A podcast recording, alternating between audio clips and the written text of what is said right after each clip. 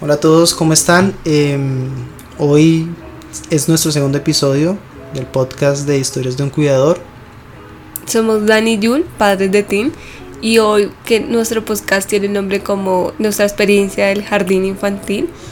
Eh, en este proceso queremos contarles cómo nos ha ido y como para que ustedes entiendan un poquito y se orienten más acerca de lo que es llevar a su hijo al jardín, pero con discapacidad.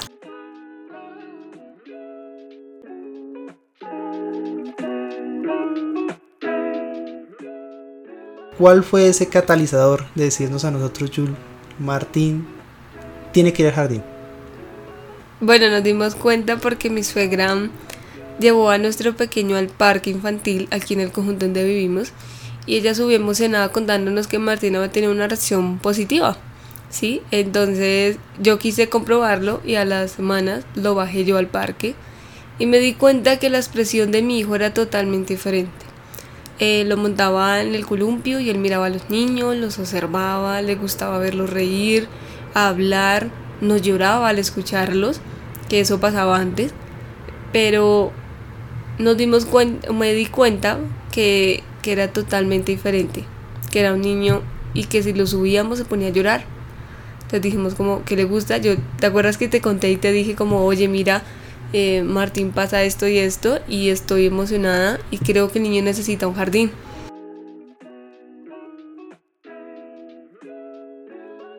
Sí, recuerdo ese momento cuando ingresaste. Martín necesita un jardín.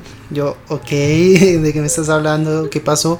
Pero igual, en, mi mente sí tenía esa sensación de que hacía ya falta como algo, un paso adelante, pero yo no había logrado interpretar qué era. Una vez lo bajé, quería yo, pues obviamente, uno quiere también vivir esa experiencia.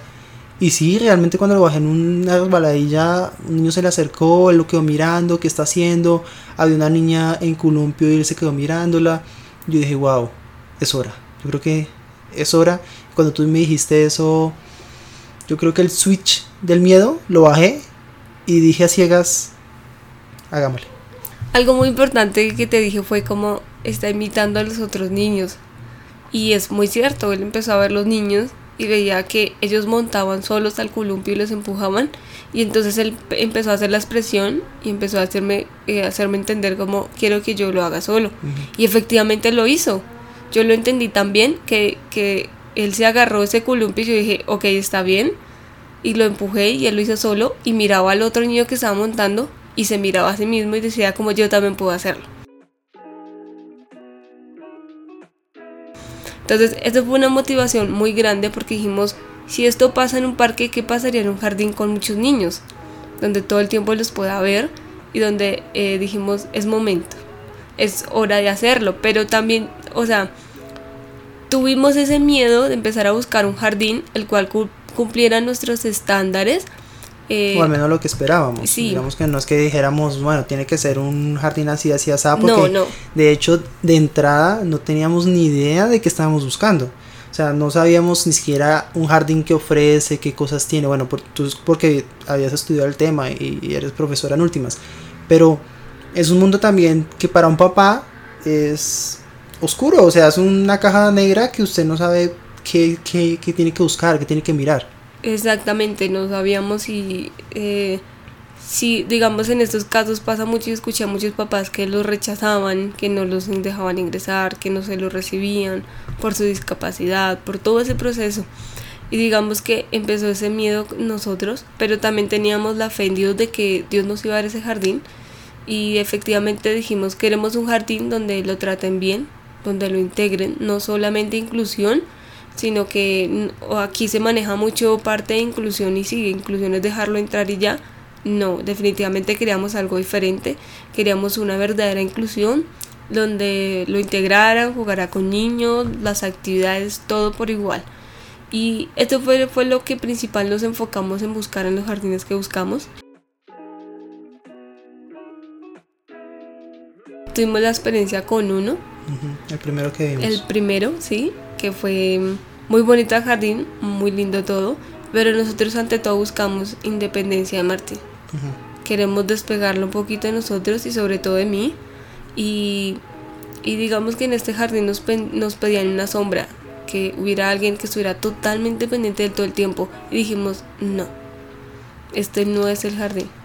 Sí, yo creo, o sea, cuando nos acercamos a ese jardín y nos dijeron la sombra, dijimos, bueno, mm, no estamos en la frecuencia porque tú estás pensando que un niño con discapacidad, o sea, bueno, un niño como Martín, que tiene una discapacidad hasta cierto nivel, si requiere una sombra, no estamos consiguiendo el objetivo que es independizarlo, porque no, no queríamos que Martín tuviese esa dependencia como trasladada. O sea, ya no es más dependiente de mamá y papá, sino que ahora es dependiente de una enfermera, o dependiente de la abuela, o dependiente de quien pudiese estar allá.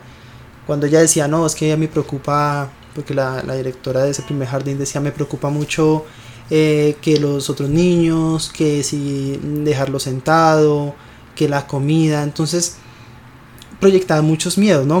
De hecho yo creo que proyectaba más miedos que nosotros mismos. Y la entendemos totalmente, esto es un mundo donde la gente eh, de la poco que hablas no sabe ni idea y si ven a tu hijo lo primero que van a decir, ay, pobrecito, no sabe comer, no sabe, si puede sentarse, si puede hacer muchas cosas. Para ellos es un mundo totalmente aterrador, pero es entendible y yo le dije, yo te dije como, ok, sí.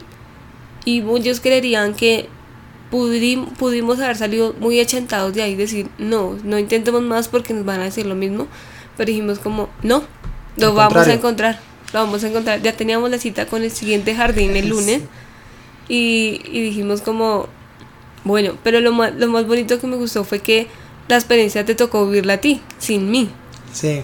Entonces, eh, eso fue, tenía, estaba aterrada, pero te dije como, tienes que hacerlo y tú vas a conseguir ese jardín porque lo vimos por internet y se veía muy interesante. Entonces yo dije, tú tienes la tarea de ir a hacerlo y convencerla que ese es el jardín de Martín. Algo y para empalmarlos en la historia y es que por ejemplo este jardín literalmente no llegó por una búsqueda propiamente, sino que mi mamá pues conoce a muchas personas, le comentó a una amiga y una amiga le dijo, ven, te recomiendo este jardín. Cuando llega un jardín recomendado, pues da un aliciente que, bueno, tenemos una referencia, sabemos que de alguna manera es bueno, que pues si se recomienda es porque pues es bueno, tiene ese principio de ser buen jardín.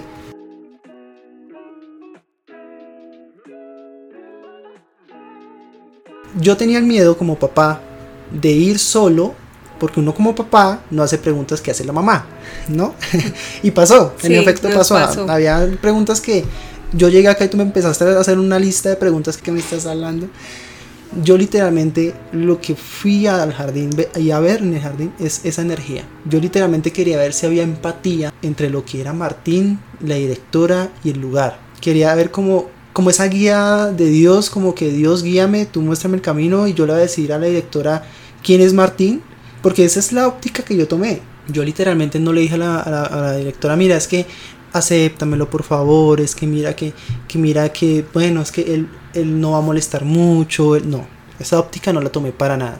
La óptica que yo tomé en ese momento fue, mira, Martín es un chico con un niño con muchas cualidades, es un niño que ha tenido muchas bendiciones, que cada persona que ha estado en su vida ha tenido muchas bendiciones y créeme que esto va a ser tan bueno para Martín como para ustedes. Esa fue mi idea, siempre, porque para mí Martín no tiene una condición, sino Martín es una persona muy especial. Cuando tú me cuentaste lo que, lo que le dijiste, y eso yo quedé como, ¿qué? Bueno, ok. Yo dije, si Dios puso esas palabras en ti, era porque era lo que tenías que decir. Digamos que poniéndote en posición de mamá y que de pronto reflejes esa empatía con otras mamás, ¿cuál es el mayor miedo al determinar o al buscar un jardín? ¿Cuál fue ese miedo que empezó a atacarte, decirte, ven, no lo lleves? ¿Para qué buscas jardín? No, pues en realidad no tenía muchos miedos. Creo que, que el único miedo así era como que, ¿cómo lo van a cuidar? no me lo, o sea, mi mayor miedo era como no quiero que me lo dejen allá tirado en una silla. Aparte y que todo el mundo haga todo y que todos los niños hagan todo y que él sea ya el diferente, el niño ya y seguramente y seguramente muchos padres en este momento están sintiendo eso. De pronto piensan dos veces en llevar a su hijo a un jardín por eso mismo, ¿no crees? Sí, claro, o sea, si yo lo pensé, muchos lo van a pensar y, y esa fue como mi mayor miedo, pero no me dejé ganar del miedo. Muchas veces hay que tener como dice una persona por ahí que conocí, menos miedo y más fe. Y eso fue lo que empecé a aplicar. Dije, no, yo tengo fe de que los cosas van a salir bien. Tengo fe en Martín, de que Martín es un niño muy especial, es un niño muy lindo, es un niño que refleja una energía y una gracia de Dios impresionante en las personas. que dije, le va a ir bien. Eso es trascendental. Yo creo que llevar al jardín a un niño con una discapacidad es mucha parte de tener fe en Dios, de que te llevó al lugar que era y tener también creer en tu hijo. Creer en que él va a tener, digamos que, esa capacidad de acoplarse, esa capacidad de socializar. Porque a veces cuando, si tú piensas mucho en llevarlo, es porque o dudas mucho del lugar, que es un presentimiento que no hay que descartar, porque también hay que creer mucho en la intuición. Y, y, el otro es miedo a que el niño no se acople, a que el niño no, no lo adapten, o que el niño no haga. Y yo creo que hay miedos que hay que, como te decía yo ahorita, switch abajo del miedo. Apáguenlos. Nada, simplemente, literalmente mirar un buen lugar, ver, conócelo. Y yo creo que eso ayudó mucho. Eh, mirar las instalaciones, mirar la empatía con la directora, eh, contarle la historia de mi hijo a ver si sentía esa empatía, a ver si yo sentía más miedos en ella que en mí. Y como no lo sentía así, como vi que ella no, cero miedos, ya decía, listo, esto es así, esto es así, y bienvenidos, prácticamente. Entonces, con eso, yo creo que eso fue lo que rompió la barrera a que nosotros pudiésemos llegar a cumplir el sueño, porque era un sueño nuestro, de llevar a Martín al jardín.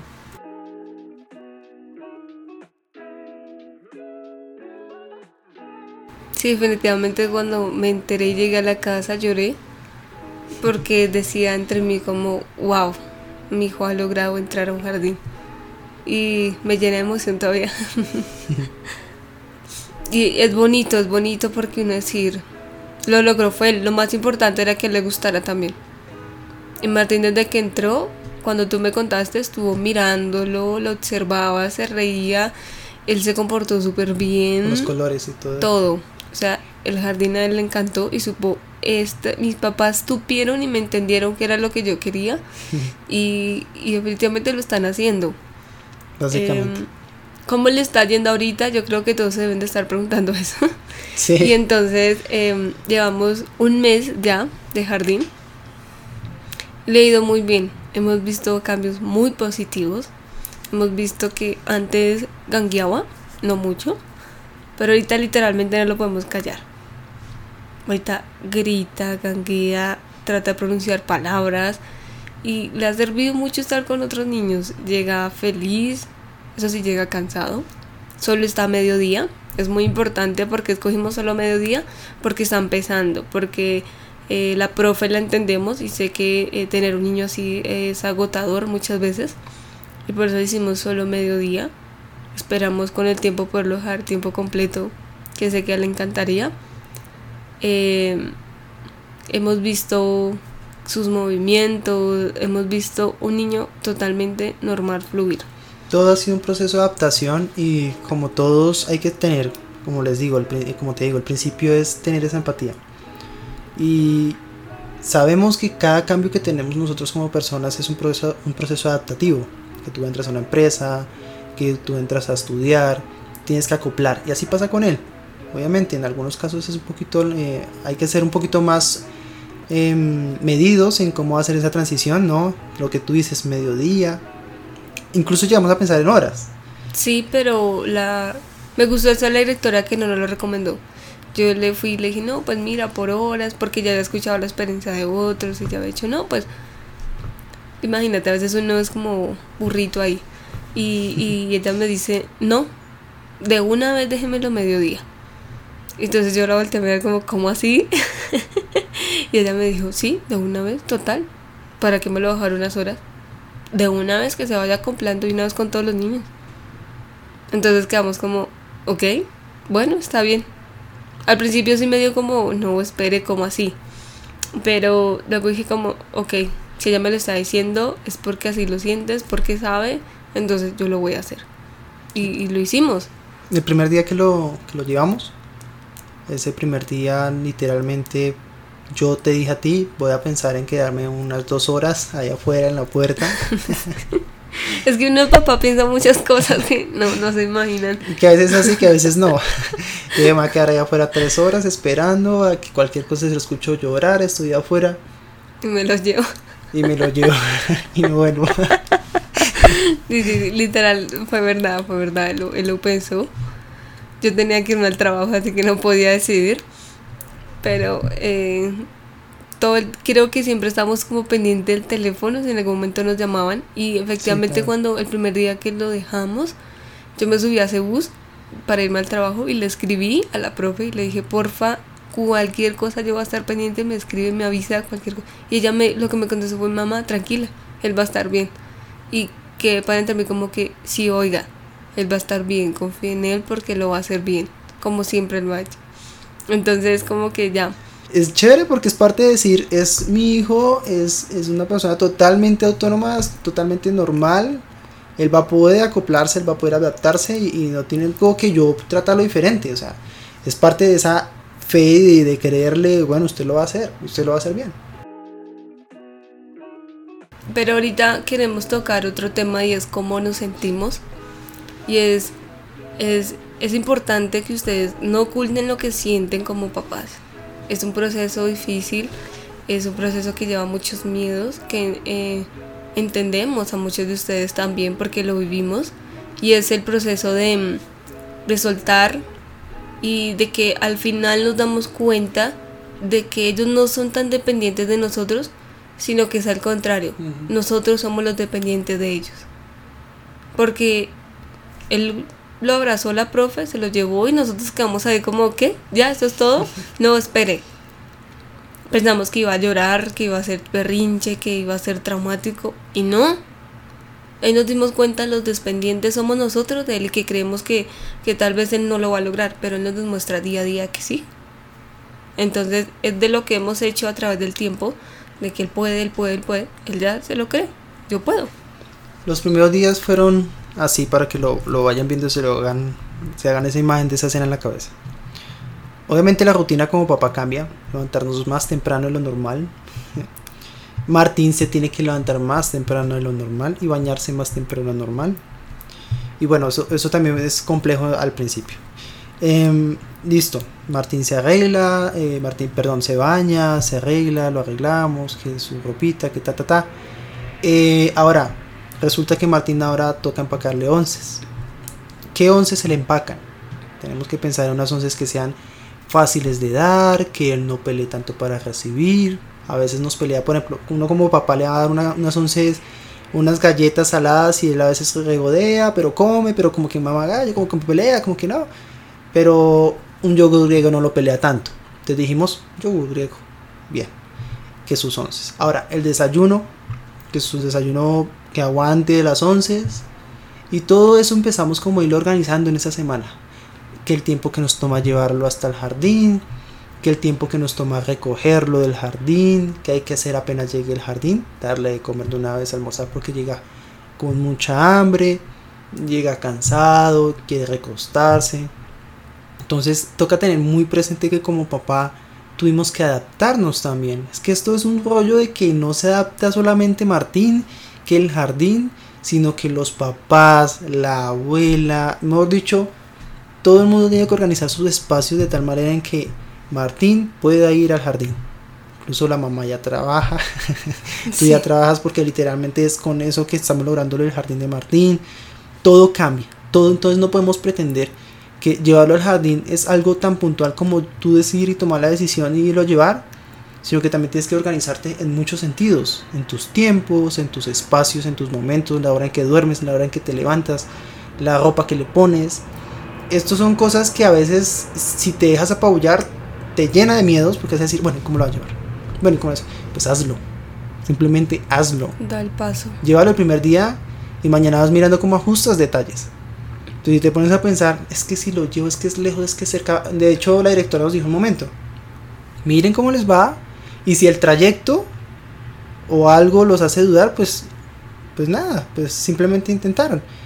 Y yo dije, es que literalmente nos toma media hora, nos toca tomar bus. Nos toca llevarlo en bus, caminar un trayecto y entregarlo y volvernos en bus y todo el rollo. Y a veces uno ya cansado. Hmm. Pero cuando uno ve y dice, Martín está en jardín, pucha, o sea... Hago lo que sea.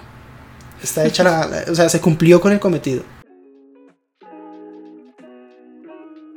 De pronto un consejo es como, hablen con la directora, pregunten qué va pasando, cómo va, qué necesita, traten de, de, mejorar la vida, tal vez de ayudarle un poco a la profe, en caso tal, digamos en nuestro caso, pues Martín no requiere de sombra, es un niño que, que come y que es muy funcional, pero digamos que si ustedes un niño que tal vez tenga traqueotomía, tenga gastro, ese tipo de cosas hay que hablarlo, si hay que indagarlo con la persona, con la directora o el jardín que los va a recibir.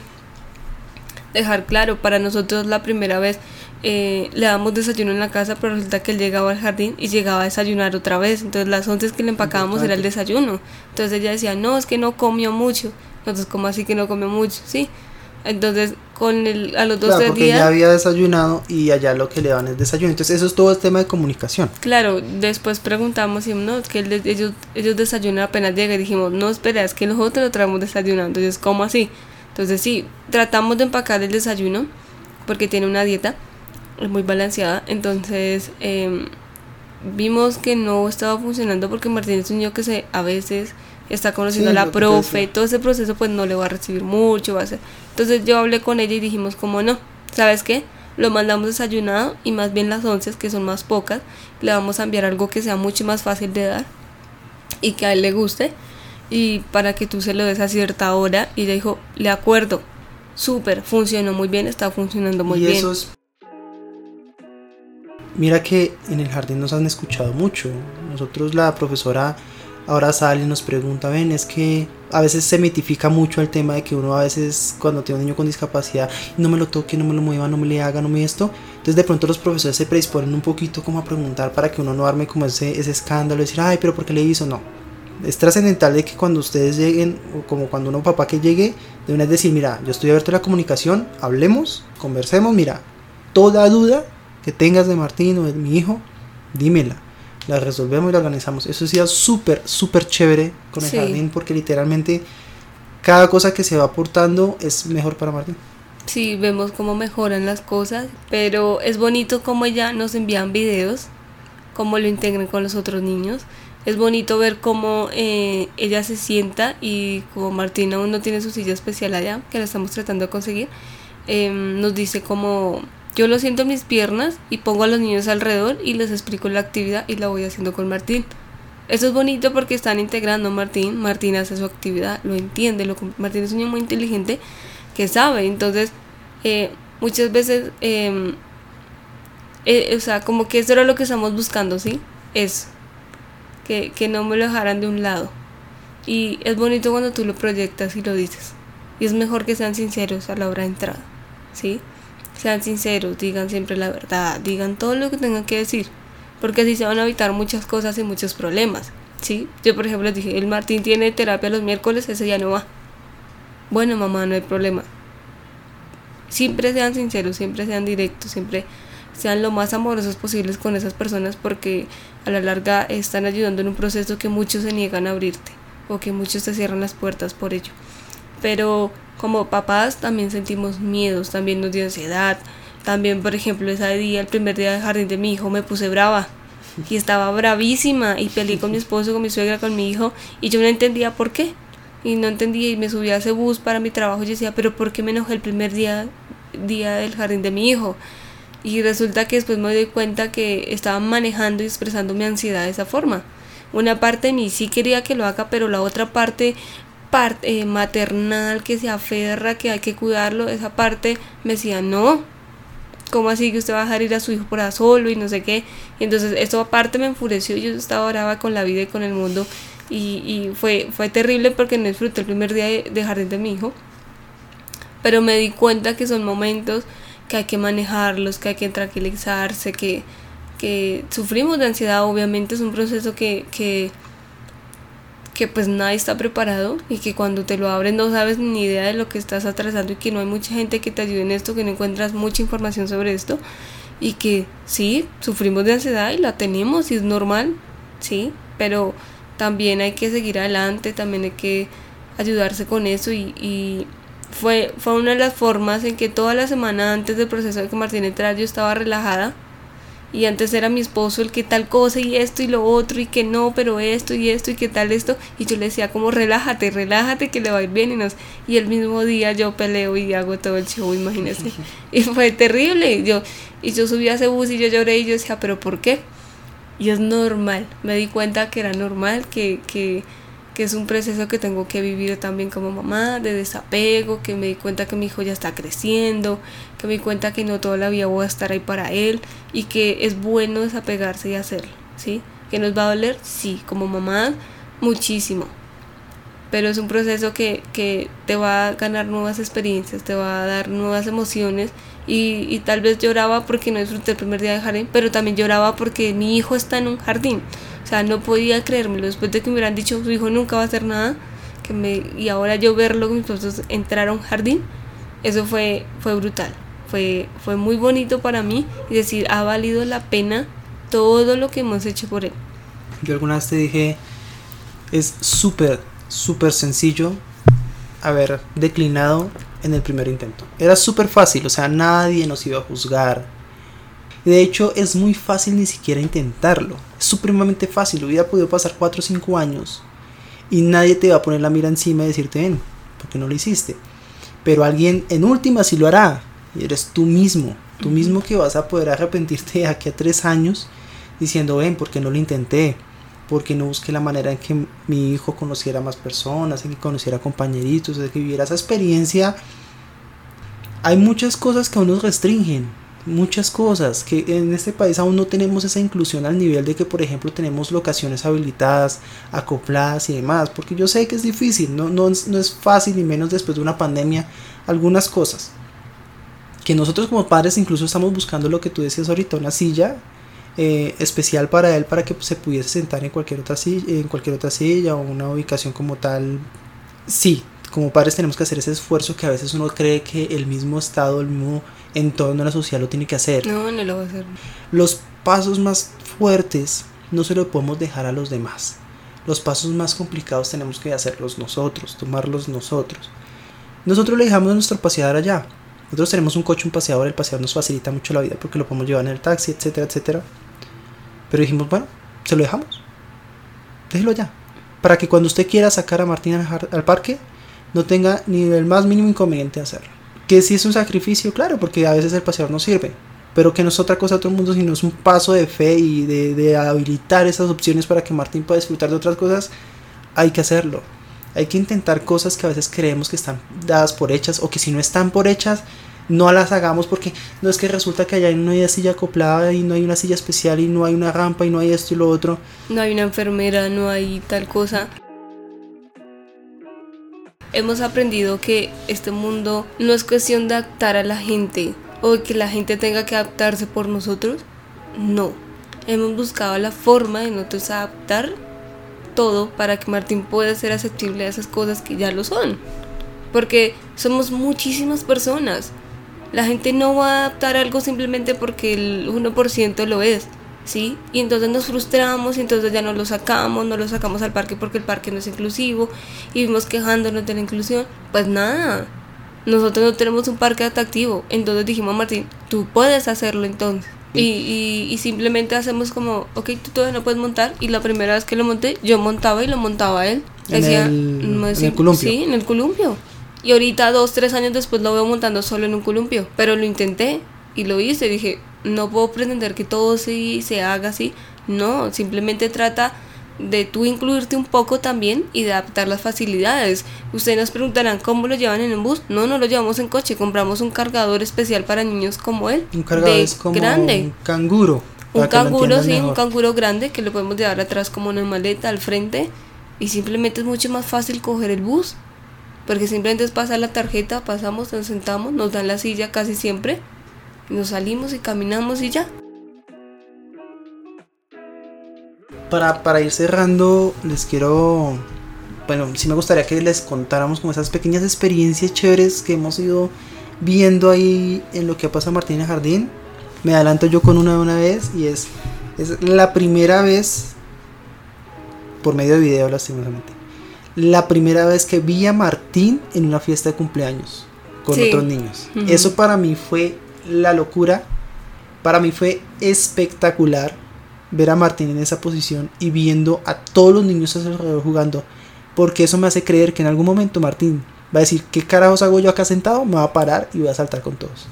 Sí, sí, fue, fue muy bonito porque lo vimos. O sea, los niños estaban al lado, o sea, él saltando y jugando y él miraba como para todo lado y él se movía. De cierta forma él se movía y, decía como que, ¿qué es esto? Qué chévere. era su primera fiesta de cumpleaños de, una, de un niño que estaban celebrando. Y fue bonito verlo integrado, fue bonito verlo solo, fue bonito ver que estaba ahí sentado solo, que no había nadie acompañándolo y que nos apoyan en esa independencia porque dijimos, tomamos una buena decisión, lo hicimos bien. Y dijimos como, wow. Pero algo que me marcó mucho fue verle el uniforme del jardín. fue, fue muy bonito porque nunca me imaginé que mi hijo pudiera tener un uniforme del jardín. Y, y fue muy emocionante comprarle su primera maleta, porque nunca le habíamos comprado su maleta. Eh, verle su primera agenda y decir notas como tienen que traer esto, lo otro, hacer manualidades a altas horas de la noche que toca llevarle. Em, es bonito, es una experiencia que no pueden perderse, que deberían vivirla, que definitivamente es en la oportunidad. Cada cosa que hacemos con Martín siempre decimos como que preferimos dar el paso y tal vez lograrlo o tal vez fracasar, pero saber que lo intentamos, saber que dijimos, lo hicimos. Y cada paso que hemos dado con Martín, todo se ha hecho. Definitivamente todo lo que queremos hacer con Martín se da y se hace porque le ponemos esa fe y ese amor a Dios y a nuestro hijo. Entonces, eh, para cerrar ya, definitivamente creo que deben intentarlo, no se pierdan esta experiencia, es muy, muy bonita. Es, es que tal vez nos digan, nunca lo va a hacer, pero tal vez no se lo puedas decir a la persona que se lo dijo, pero verlo y decir, Dios, tú, tú definitivamente callas bocas y nos dejas a uno impresionado y nos das tantas cosas bonitas que hay que arriesgarse, hay que creerle a Dios, hay que creer en nuestros hijos y nada, si tienen preguntas, dudas, comentarios, de, definitivamente escríbanos, creo que estamos para ayudar y para desde nuestras experiencias como papás de Martín y en este entorno de la discapacidad que llevamos ya cuatro años, vamos a cumplir ya cuatro años, ahorita en marzo, entonces para que eh, apoyarlos en lo que podamos, definitivamente creo que hacemos esto es más por ayudar y nada, escríbanos de verdad. Eh, nos pueden seguir en arroba Team El Guerrero, ahí nos pueden seguir, ahí pueden ver digamos algunas fotos, nos pueden escribir sin problema. También nos pueden obviamente seguir acá en, Spotify, pueden incluso darle seguir, darle like al, al, podcast para que pues puedan ver desde en adelante todos los podcasts que vayan saliendo. Eh, próximamente también subiremos uno que otro video en YouTube. Recuerden, Instagram, arroba tiene al guerrero, igual Facebook. Cualquier por de los dos medios nos pueden escribir y con mucho gusto estamos charlando. Esto es un canal abierto para todos. Un abrazo gigante. Y nos vemos en nuestro próximo podcast. Gracias. Adiós.